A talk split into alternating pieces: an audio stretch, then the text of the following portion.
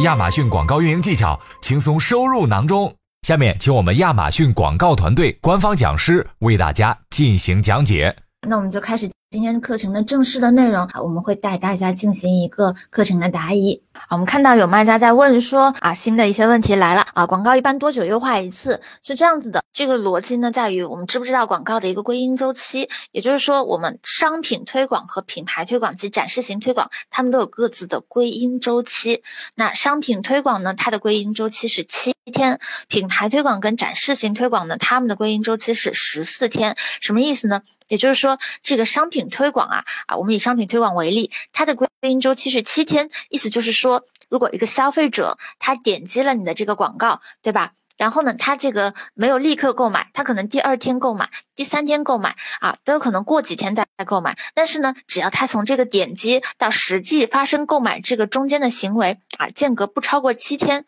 也就是说，他点击你的广告，在他七天之内啊完成了购买，那这一个点击呢，都会归属于我们这个商品推广的这一个广告。所带来的，所以这个时候呢，哎，我们就建议大家，其实没有必要说是频繁的、特别频繁的去优化自己的广告，啊，不要说是啊，我今天改了一下啊，没有出单，对吧？那我明天又改一下，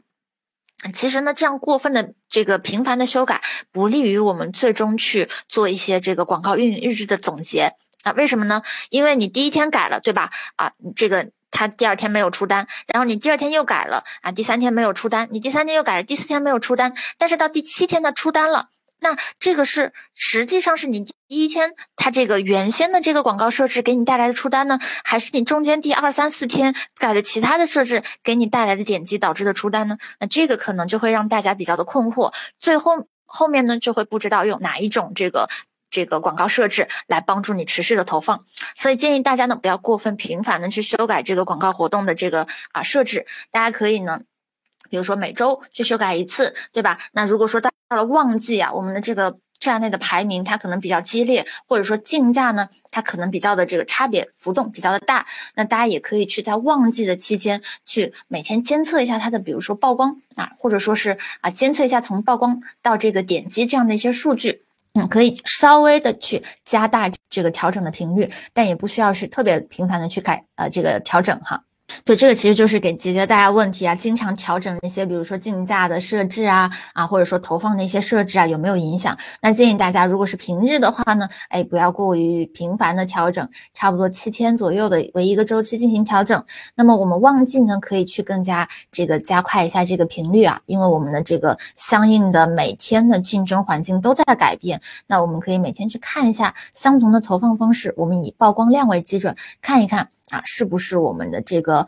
嗯，相应的啊，同样的，比如说竞价条件之下，我们的曝光量没有明显的损失。如果没有明显的损失，那我们就可以暂停，不用去修改。如果说我突然间啊，可能一时间太多竞争对手涌入，导致说我一下子啊曝光。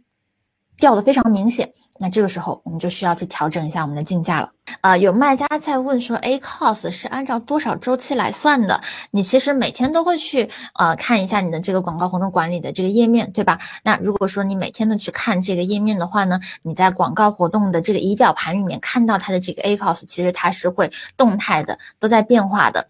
你可以这个呃，你可以每天去看，也可以呢，按照我们刚刚讲的啊，比如说每周去看一次，每周去看一次，去看一下它的，比如说啊，相比较于上周它的一个变化，相比较于我上一个这个调整广告周期的一个时间段内，哎，它的一个变化，那我们就可以根据自己想要优化活动或者说优化的一个节奏去来看，我要多长时间看一下 A Cos，多长时间呢？去来调整一下设置，来优化一下 A Cos。今日份亚马逊广告知识已送达，如果对你有帮助，记得分享给朋友，评论区留言告诉我们。感谢大家的收听，我们下期再见。